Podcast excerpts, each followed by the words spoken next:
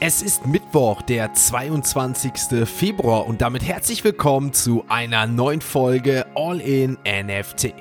In der heutigen Folge gibt es News zu dem NFT Rewards Programm von Starbucks und einem NBA Solar Verkauf, der neue Rekorde bricht. Ihr erfahrt von einem Chat-GPT-Risiko, das gefährliche Kryptokurse verursacht und was es mit dem Web3-Einstieg von Bosch auf sich hat.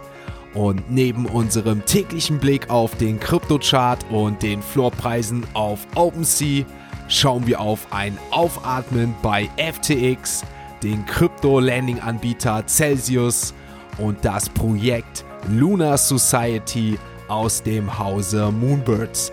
Also viel Spaß mit der heutigen Folge von All In NFT. Werbung Die heutige Podcast-Folge wird unterstützt mit Patreon. Mit Patreon habt ihr einmal die Möglichkeit, den Podcaster und Content Creator eures Vertrauens zu unterstützen. Möchtet ihr eure tägliche Routine weiter aufrechterhalten und den digitalen Kaffee in Form dieses Podcasts weiter erleben, dann checkt doch gern einmal die Show Notes. Dort findet ihr einen Link zum Patreon-Account für den Podcaster eures Vertrauens. Das Ganze ist natürlich freiwillig und würde das Ganze hier unterstützen. Ich bedanke mich jetzt schon mal im Voraus und wünsche euch jetzt viel Spaß mit der heutigen Folge. Starten wir mit einer etwas besorgniserregenden Nachricht, denn das Blockchain-Sicherheitsunternehmen PackShield hat Alarm geschlagen, da eine betrügerische Gruppe zahlreiche Token erstellt hat, die angeblich mit der künstlichen Intelligenz ChatGPT in Verbindung stehen. PackShield habe demnach die Token als Teil eines Betrugsschemas identifiziert und stellte fest, dass mindestens zwei dieser Token bereits ihren gesamten Wert verloren haben. Ein weiterer Token soll bereits einen Verlust von 65% zu verzeichnen haben, so PackShield.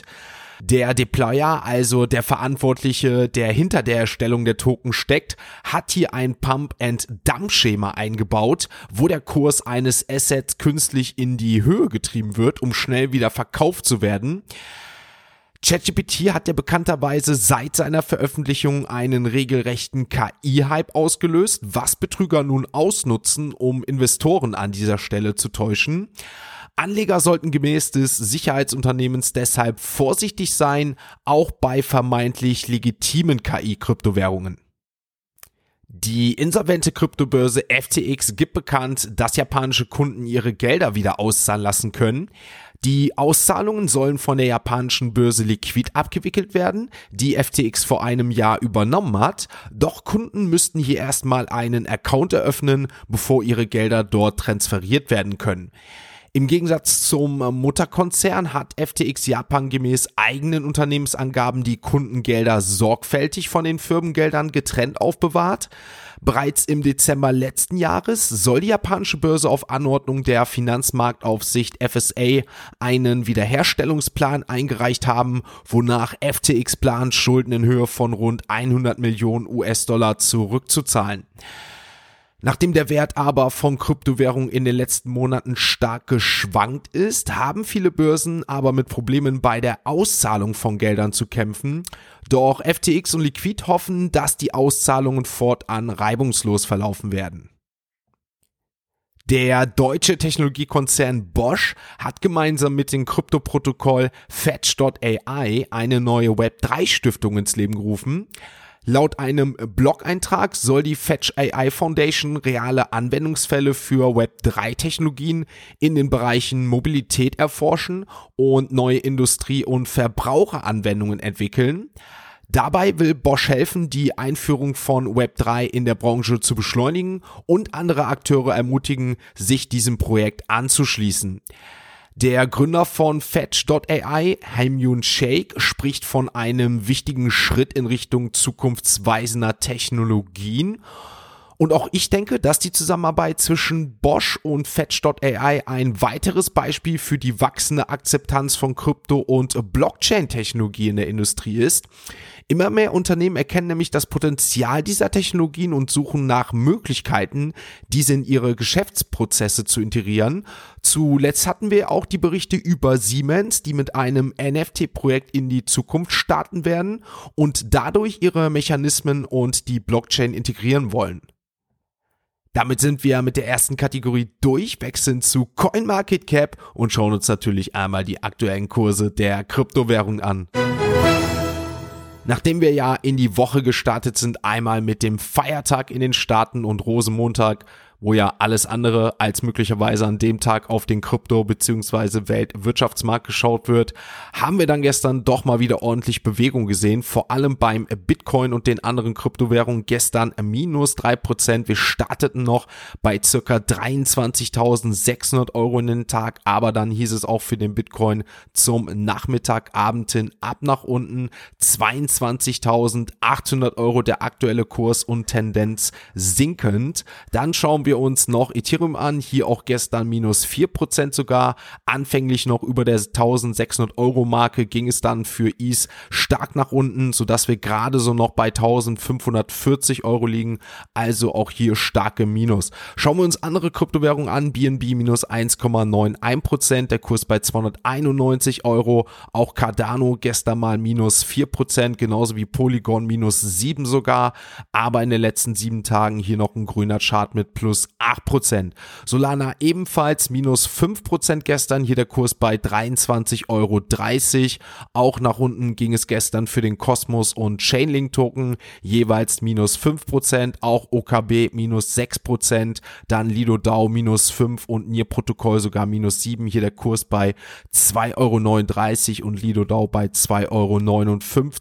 Der Apecoin gestern auch minus 7%, hier der Kurs bei 5,15 Euro und auch auch der Flow-Token, einer der Outperformer in den letzten sieben Tagen mit einem Plus von 25%, gestern mit minus 7%, damit der Kurs des Flow-Tokens bei 1,22 Euro. Also wir sehen, gestern war ordentlich Negativbewegung beim Kryptochart. Schauen wir uns mal gleich an noch, was die Floorpreise der NFT-Projekte gemacht haben. Aber zuvor wechseln wir die Kategorie und kommen natürlich zu unseren NFT News.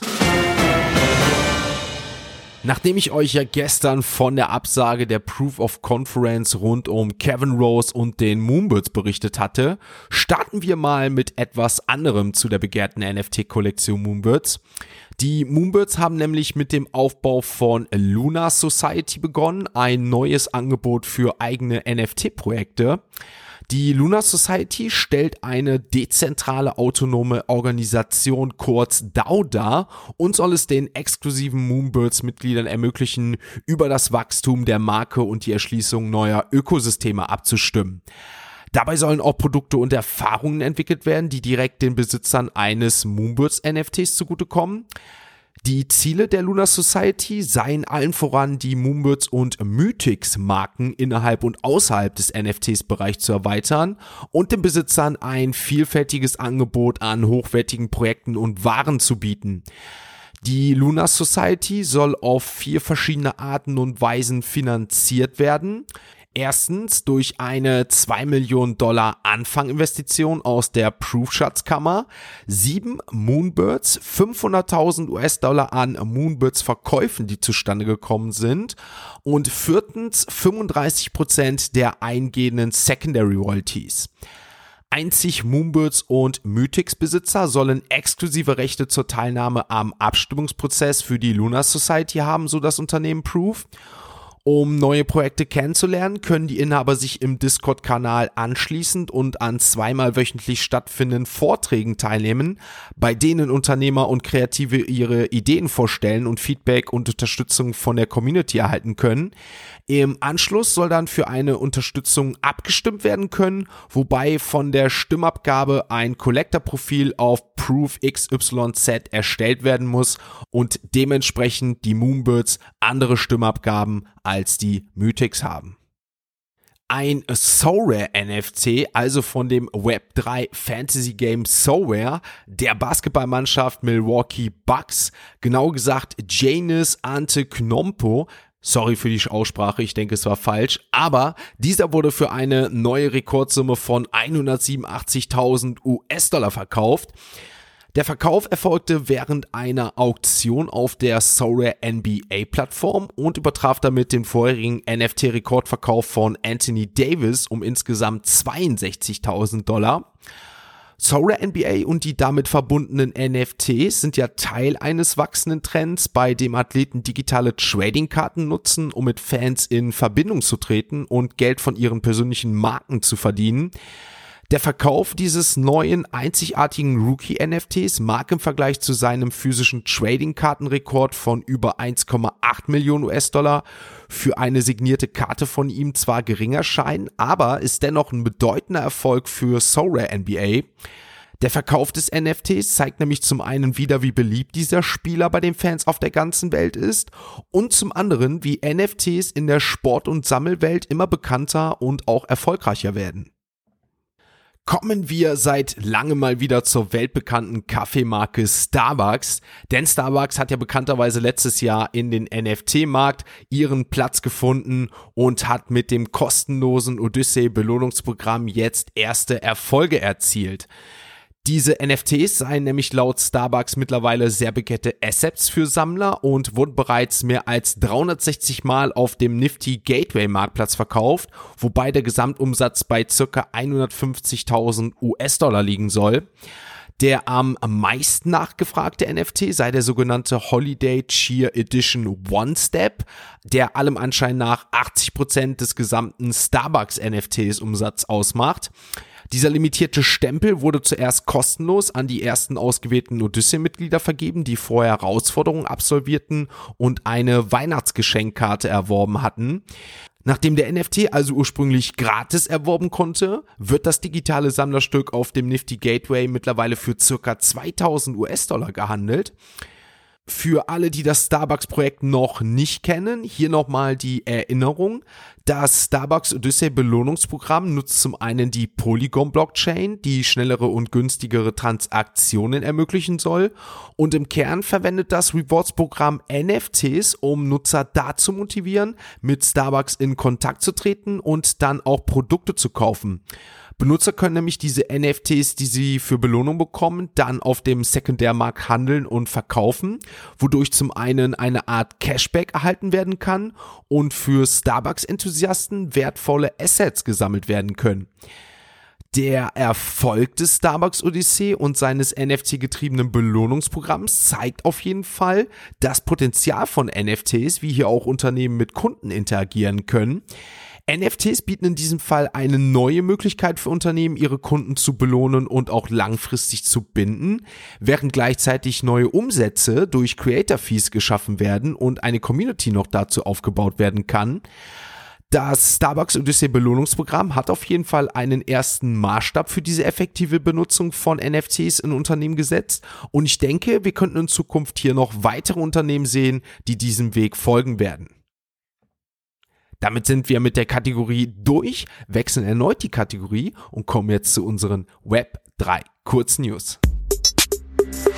Insolvenzverwalter und Gläubiger der Krypto-Landing-Plattform Celsius verlangen jetzt Millionenbeträge von der ehemaligen Chefetage, vor allem von Alex Maschinski, dem früheren CEO und dessen Frau sogar. Ein Gerichtsdokument vom 14. Februar wirft Maschinski und Betrüger Daniel Lien vor, den Sale-Token des Unternehmens künstlich aufgeblasen und rücksichtslose Investitionen getätigt zu haben und das, obwohl Celsius bereits insolvent war. Damit wechseln wir jetzt mal zu OpenSea und dort schauen wir uns natürlich nochmal abschließend die aktuellen NFT-Floorpreise an.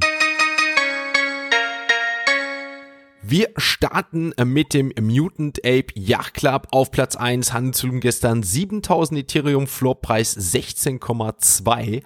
Dann haben wir die Moonbirds auf Platz 2, Floorpreis 6,5, also circa ein ETH jetzt hier gesunken nach der Proof-Nachricht.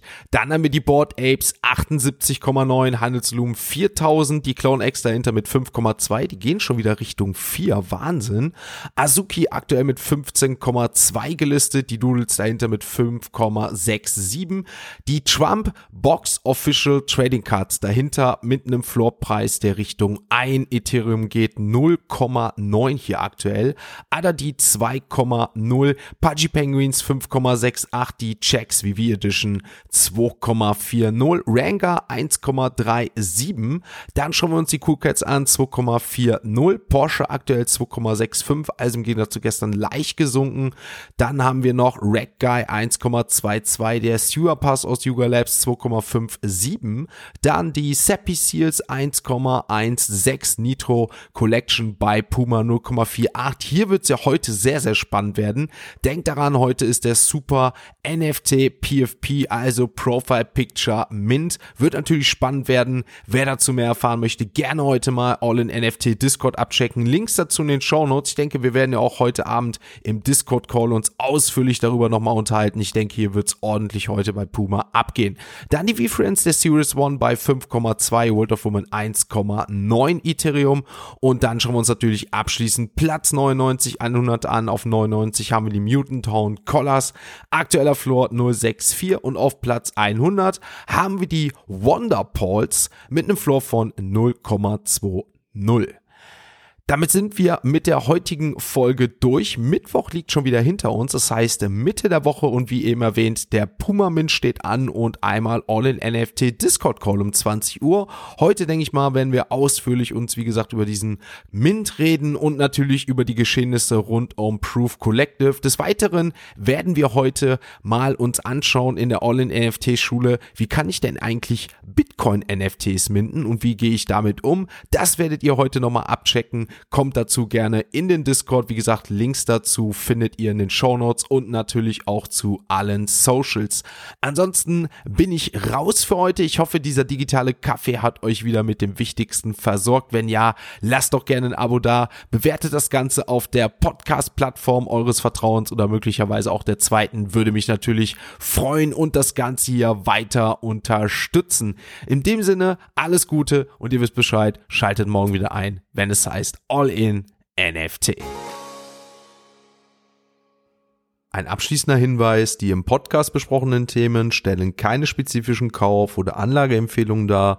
Der Moderator haftet nicht für etwaige Verluste, die aufgrund der Umsetzung der Gedanken oder Ideen entstehen.